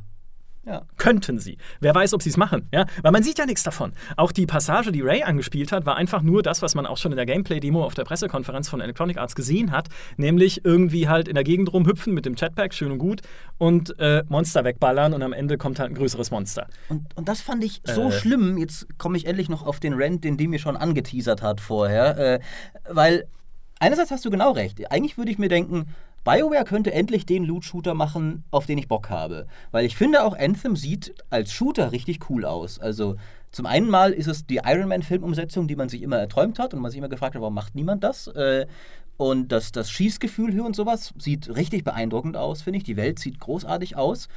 Und dann sagen sie, ja, die Story findet komplett außerhalb der Missionen statt. Nur in den Hubs und in den Missionen ist dann gar nichts, weil da bist du mit deinen Koop-Leuten unterwegs. Wir wissen, Koop-Partien sind nicht so, wie Ubisoft sie auf E3-Pressekonferenzen darstellt. da reden die Leute nicht alle in Character. Selbst ich und Jochen, wenn wir Borderlands spielen, ja, die wir die Rollenspiel-Nerds vor dem Herrn sind, selbst wir reden so nicht die ganze Zeit. Ähm, Und, aber Borderlands hatte wenigstens noch Dialoge auch während der Missionen. Und was sie von Anthem gezeigt haben, ich habe es ja eben nicht gespielt, aber das sah nach einer 100% generischen Mission aus. Einfach eben so, so eine Fetch-Quest wirklich. Ja. Also ich weiß nicht, so sechs Alien-Eier oder was es war und dann am Ende kommt noch ein Alien oder sowas. Ähm, und die Sache, die mir auch Sorgen macht, ist, dass auch schon bei, bei Mass Effect Andromeda hatte ich nämlich das gleiche Gefühl. Da dachte ich mir, das ist ein cooler Shooter, entgegen aller Leute da draußen, was ich manchmal einen Eindruck erwecke, ich kann ja durchaus Shooter genießen. Ich mochte Vanquish zum Beispiel sehr gerne, hatte auch eine alberne Story. Äh, Andromeda kam Vanquish am nächsten seit langem von allen Spielen. So ein cooler Sci-Fi Third-Person-Shooter mit coolen Waffen, coolen, coolen Moves und sowas und sehr schneller Bewegung. Das taugt mir eigentlich total. Aber die Story war dann nicht toll genug, dass es mich bis zum Ende durchgezogen hat. Und dann saß ich da. Ich habe gerade ein BioWare-Spiel gespielt und ich habe es spielmechanisch gemocht, aber es ist an der Story gescheitert. Was zur Hölle ist falsch mit der Welt? Und ich habe halt die Befürchtung, dass Anthem genau sowas wieder wird. Dass ich dann sage, ja, Beute jagen und ballern mache ich da ganz gerne so mal für eine halbe Stunde oder sowas. Aber die Story ist mir egal. Und wenn das kommt, dann, äh, dann bin ich sehr, sehr traurig. Ja, und dazu kommt ja noch, selbst wenn es im klassischen Sinne keine Story ist, dann arbeitet halt mit dem Setting und überlegt euch coole Settings für diese Loot-Mechanik, so wie es in Diablo 2 ja beispielsweise getan hat. Ob das jetzt ein simpler Gegner ist, eigentlich mit dieser Pixelgrafik, ne, muss man sich mal überlegen, eigentlich war das total rudimentär dargestellt, aber so ein Gegner ist äh, wie die Gräfin im ersten Akt Ja. oder wie dieser irre Magier im zweiten Akt, der in seinem Labyrinth da feststeckt und den Verstand verloren hat und dich da wieder raus haben will und damit seinen Monstern äh, Partys feiert. Also alles super simpel dargestellt. Oder aber der Butcher natürlich. Ah ja, der Butcher. Ja. Ja. genau, klar, natürlich. Alles super simpel, aber es bleibt dir im Gedächtnis einfach dadurch, dass es so einen uniken Twist hat. Mhm. Ob der Level jetzt cool gestaltet ist, wie dieses Labyrinth im zweiten Akt, ob es halt irgendwie einfach nur ein cooler Spruch ist, wie beim Butcher, den er da äh, sagt, und ein sehr ikonischer Spruch, wie das A Fresh Meat. So, mit sowas kann man doch arbeiten. Aber nichts davon habe ich in der Anthem-Demo gesehen. Nichts davon habe ich in der The Division-Demo gesehen. Ja, es gibt die abgestürzte Air Force One, aber Mai, das ist halt nur ein Flugzeug, das irgendwo rumliegt, ohne auch irgendeine Story-mäßige Relevanz. Ja, also da gibt es ja auch nicht, hey cool, ich kann das letzte Audiolog des Präsidenten anhören. Fantastisch. Ja, das wäre mal noch so ein Tüpfelchen gewesen, wo sie hätten zeigen können, wir versuchen halt mit der Welt immerhin ein bisschen Geschichte und Vorgeschichte zu etablieren. Ich, ich weiß nicht, ob du Audiologs vom aktuellen Präsidenten willst. Ja, Also, ich habe schon bei der Präsentation gedacht, das Verderben in Washington, ist, ist es jetzt eine Anspielung? sagen sie ja extra nicht. Sie versuchen ja, ist ja ein bisschen peinlich eigentlich fast schon. Sagen, nein, nein, das ist alles nicht politisch. äh, Wir sind nie politisch, Leute. Irgendein Spiel war es neulich auch. Und ich dachte, natürlich seid ihr politisch, aber sie haben es immer, haben es immer geweigert. Jetzt fällt es mir gerade nicht mehr ein, was es war. Far Cry 5. Far, Far Cry 5, genau, richtig. Wo der, natürlich seid ihr politisch. Was wollt ihr mir erzählen? äh, nein, nein, nein, nein, nein, nein, nein, nein, nein, nein. Ja, bei Loot-Shootern äh, stellt sich, also da ist einfach die wichtigste Frage, was, was hält dich in der Welt oder was hält dich im Spiel? Das ist natürlich bei allen Spielen wichtig, aber du kannst dir bei so einem Loot-Shooter und generell bei einem Service-Game da einfach keine, keine großen Fehler erlauben. Du musst etwas haben, ein Ding haben, was die Leute die ganze Zeit bei der Stange hält. Und ich finde es ja, ähm, ich sage das immer wieder, aber ich finde es einfach kurios, dass ein Rainbow Six zehn Maps an den Start bringt und das hält die Leute für zwei, drei Jahre mit absoluter Begeisterung da drin, wohingegen ein The Division, äh, ein, ein, ein, auch ein Destiny, extreme Probleme hat, die Leute bei der Stange zu halten. Das ist ja diese Diskrepanz zwischen, ähm, wie auch die, die Presse auf Destiny 2 reagiert hat und wie die Spieler auf Destiny 2 reagiert haben. Weil an sich ist Destiny 2 ein cooles Spiel. Das, äh, das, das Gameplay, also das Baller-Gameplay ist cool, die Gegnertypen sind am Anfang ziemlich cool und ich sag mal so 20, 30 Stunden, auch mit dem Raid am Ende, kannst du da richtig ordentlich Spaß haben. Der Raid ist auch spielmechanisch ein richtig schönes Late-Game-Ding, weil man da wirklich zusammenarbeiten muss. Da lernt man auch nochmal neue Mechaniken, selbst wenn man die bis dahin gemeistert hat.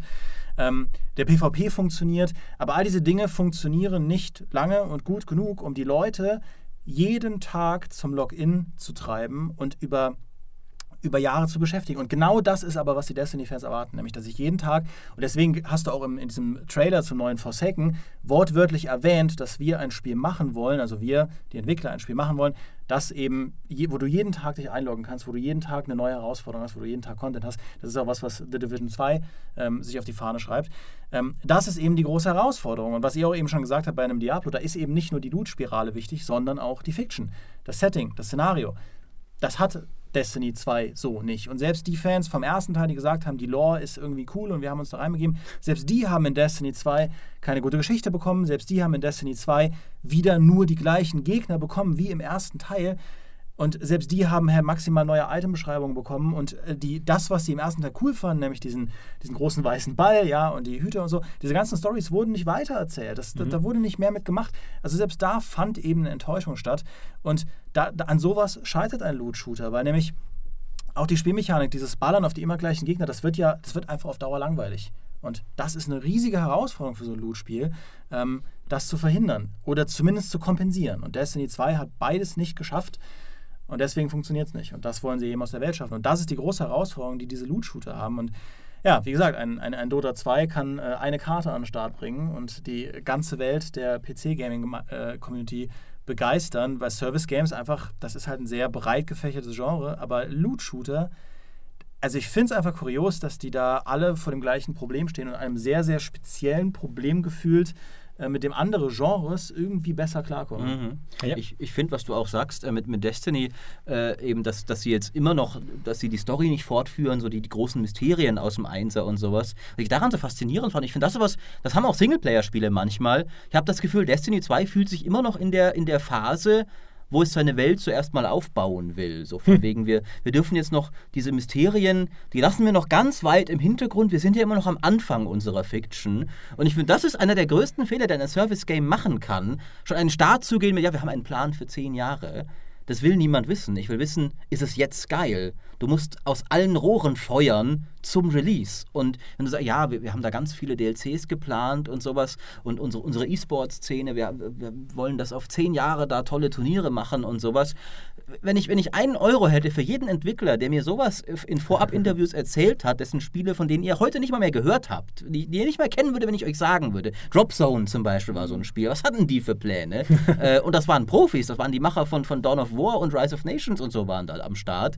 Ähm, und Destiny ist auch so, ich denke so, gerade jetzt beim zweiten Teil auch schon, ihr müsst jetzt, ihr solltet jetzt bei Das Imperium schlägt zurück sein in eurer Fiction. Nicht immer noch am Anfang von Eine neue Hoffnung oder im Ewok Sommerspecial, wenn alles ganz blöd läuft. ähm, ja, und, und, und, das ist eben, ähm, man, man gibt den, man hatte den Destiny-Entwicklern den ersten Teil so ein bisschen als Findungsprozess gegönnt. Deswegen haben die Fans gesagt, trotz aller Dinge, die bei Destiny 1 schiefgelaufen sind, die DLCs später waren gut und jetzt beim zweiten Teil, da legt ihr los. Und da haben sie eben ähm, nicht richtig losgelegt. Ja. Und bei Division wird das eben genau das Gleiche. Da haben auch Division 1 hat sehr lange gebraucht, um sich zu finden, ist aber seit Update 1.8 super.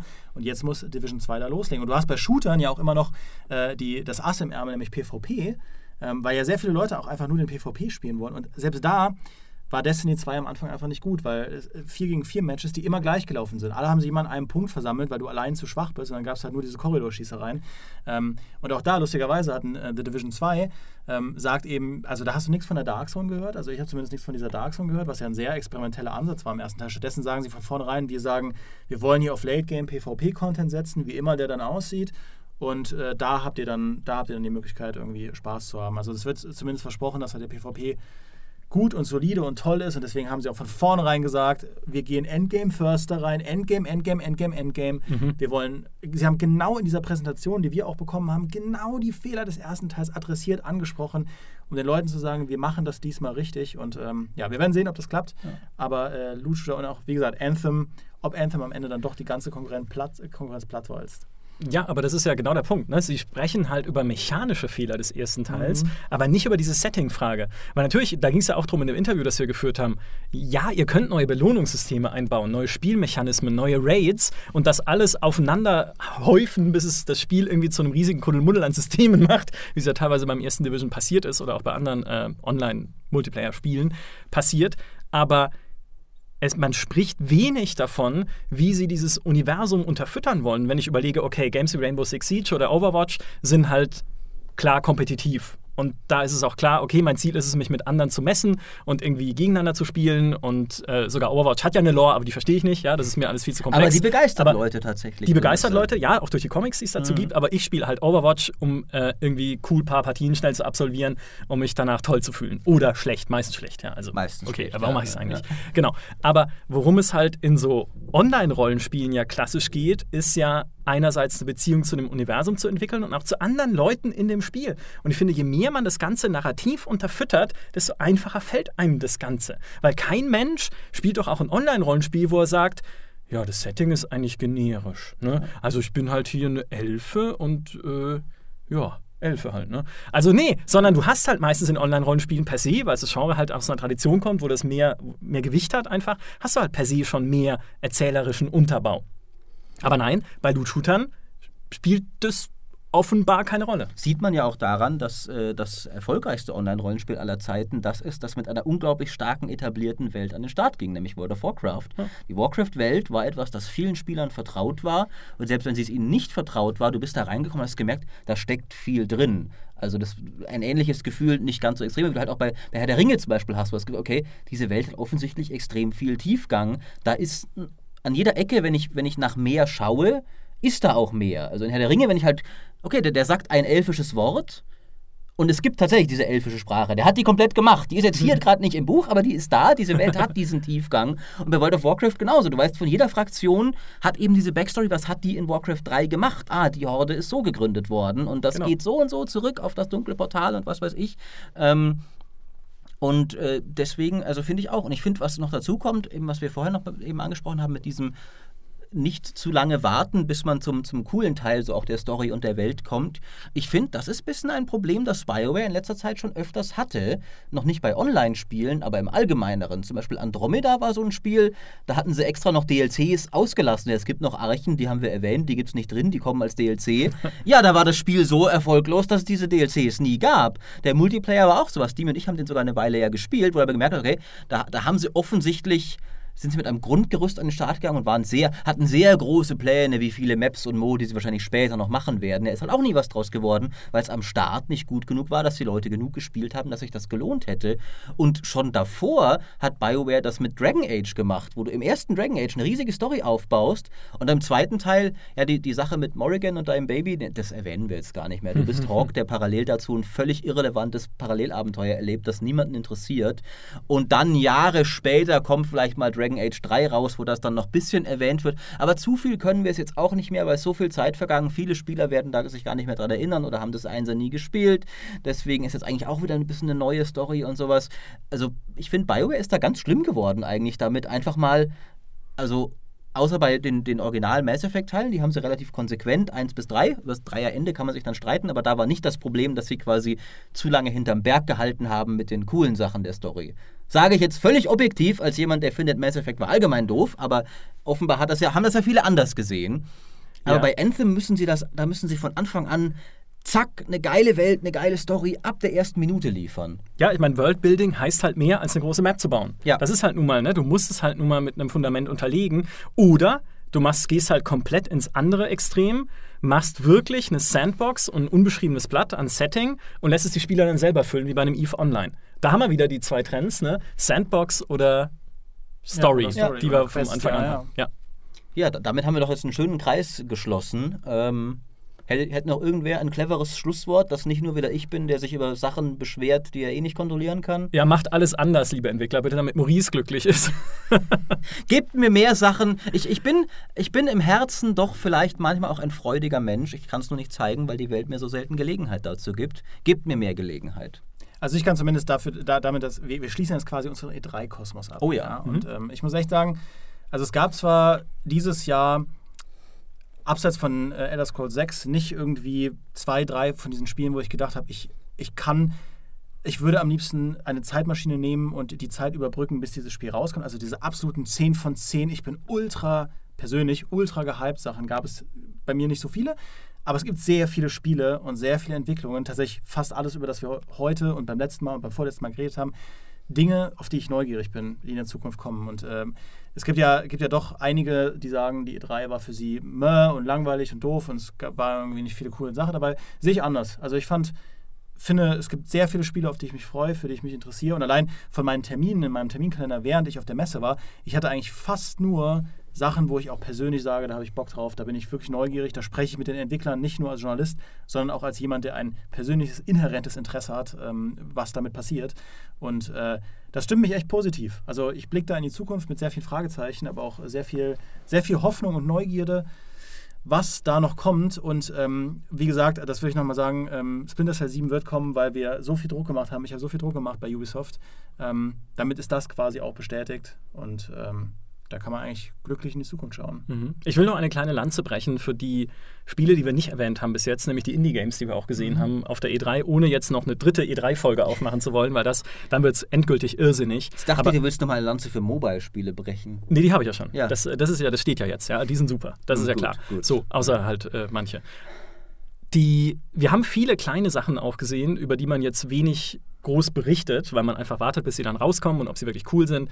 Aber ein Beispiel wäre ja dieses Tunic, dieses Zelda mit dem Füchschen, was erstmal niedlich ausschaut. Aber davor haben sich die Leute gestapelt beim Microsoft Showcase, wo man es anspielen konnte. Ich habe We Happy Few angespielt, was mhm. einen sehr interessanten Ansatz hat aus so einer Bioshock-ähnlichen Welt, zumindest vom Stil her, in der Teile handgebaut sind und Teile zufallsgeneriert. Also auch eine interessant von, von der Spielmechanik her.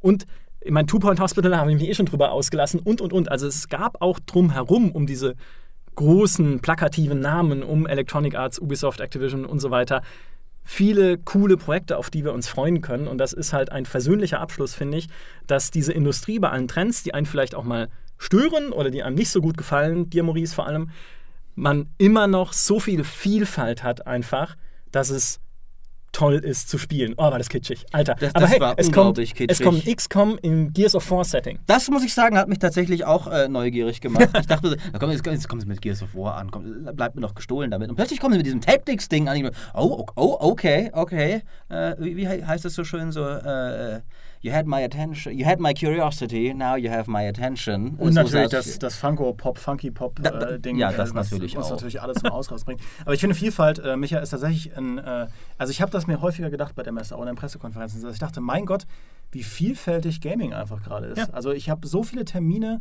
und kaum ein Spiel ist mit dem anderen vergleichbar. Man sagt ja immer AAA-Industrie, alles derselbe selbe Topf und so. Nee. Aber es ist einfach nicht so. Es, es gibt wirklich, bei, auch bei den großen Publishern, aber natürlich auch bei den Indies, äh, wir haben es hier ein bisschen sträflich vernachlässigt, es gibt so viel Vielfalt, so viele coole kleine Dinge. Allein, wie sehr ich mich über ein Hitman 2 gefreut habe, über das wir jetzt nicht groß äh, gesprochen haben.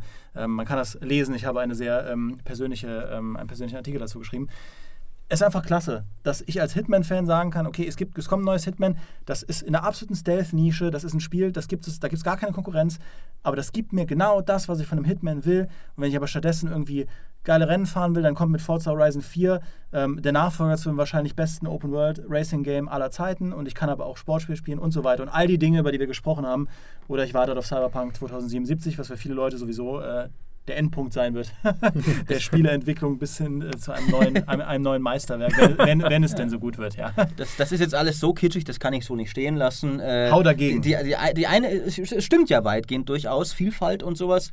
Für mich war halt das eine schwarze Loch in der Vielfalt war die Strategie. Oh. Ähm, also klar, äh, Gears Tactics war eine witzige Überraschung. Es gab auch ein neues Total War zu spielen und halt Two Point Hospital ist natürlich Aufbaustrategie streng genommen. Aber ich finde im, im, im weiteren Sinne, also gab es wirklich extrem wenig. Mhm. Und da sind wir ja zwischendran gewöhnt. Aber die letzte E3 hatte Age of Empires. Ja? Und diese E3, was war? Command Conquer war da, ne? aber haben wir schon, da haben wir schon genug drüber geredet.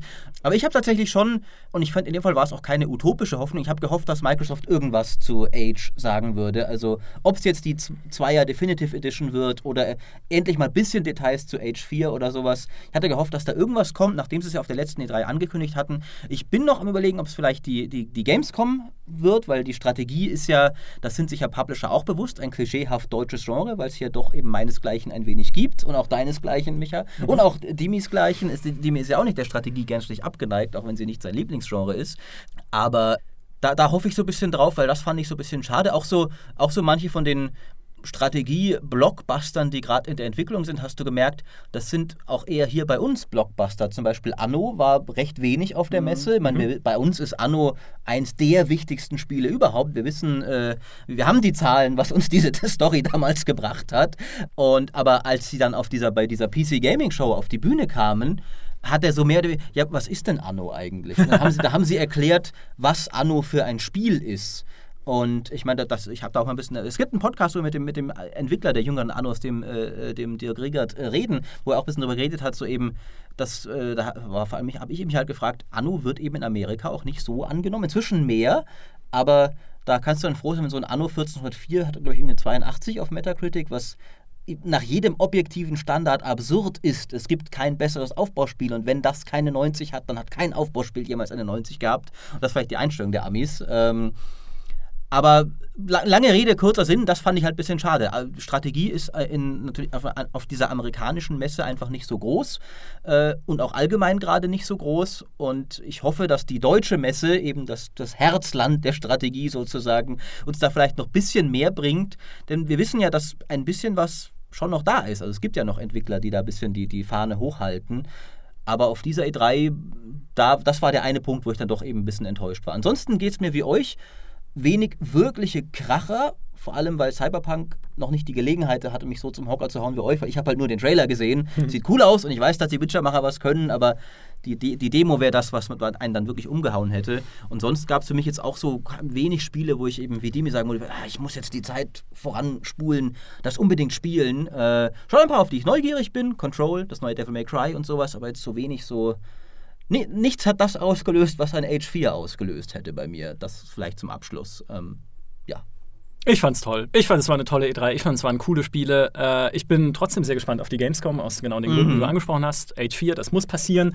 Viele andere Sachen müssen auch passieren. Ähm, mal schauen, was noch so abgeht. Und mal schauen, ob wir wieder Stoff haben für drei Folgen zu einer das Messe. Das werden wir sehen. Ja. Meine Güte, eine dritte machen wir, äh, also beziehungsweise es gab ja schon eine Plusfolge und jetzt zwei öffentliche Folgen zur E3. Noch eine machen wir nicht. Weil nee, jetzt, ich glaube, jetzt ist das Thema durchgenudelt. Ja, wir sind sowohl geistig als auch physisch jetzt an dem Punkt, wo wir endgültig am Ende sind. Auch äh, räumlich gesprochen, weil dieser Raum hier, in dem wir aufnehmen, ist so warm. Oh. Es ist so warm. Und es ist, es ist heute auch sehr warm. Es ist grässlich. Ja. ja. wir haben draußen 28 Grad und hier drin 50 gefühlt. Deshalb würde ich sagen, machen wir eine Schleife drum an diesem Mach, Punkt. Machen wir eine Schleife drum. Ich finde natürlich, um jetzt mal hier wieder zum Obligatorischen zu kommen, für diese drei großartigen Folgen haben wir uns nicht drei, sondern fünf Sterne verdient auf iTunes, finde ich. Und vielleicht auch, damit der arme Micha heute nach Hause gehen kann, ich denken kann, ah, das hat sich gelohnt. Äh, mehr als drei Plus-Abos, äh, die ihr abschließen könnt, denn dann hört ihr vor allem, die, eine der drei E3-Folgen gibt es ja nur für Plus, das heißt, das volle Paket kriegt ihr auch nur dann. Und was es unter anderem für Plus gibt, ist äh, Michas äh, komplettes Transkript von allem, was es irgendwo auf dieser Welt zu Cyberpunk gibt. Ja. Ähm, alles, was jemals ein Mensch gesagt hat zu diesem Spiel Richtig. oder gedacht hat, ist in diesem Artikel drin. Ich glaube, die, die, die Kollegin Petra Schmitz hat sich heute ausgelassen drüber, dass sie ihn fürs Heft von, ich weiß nicht, auf zwölf Seiten runterkürzen musste. Also das sind zwölf Heftseiten und das ist die gekürzte Version davon. Und für Plus kriegt ihr die volle Version davon, die glaube ich irgendwie 16 Heftseiten wären oder sogar noch mehr. 50.000 Buchstaben. 50.000. Äh, oh mein Gott. Äh, ja, das ja. hat Spaß gemacht. Ja, das ist doch ein Schlusswort. Macht's gut. Ciao, ciao. Tschüss. Bis zum nächsten Mal.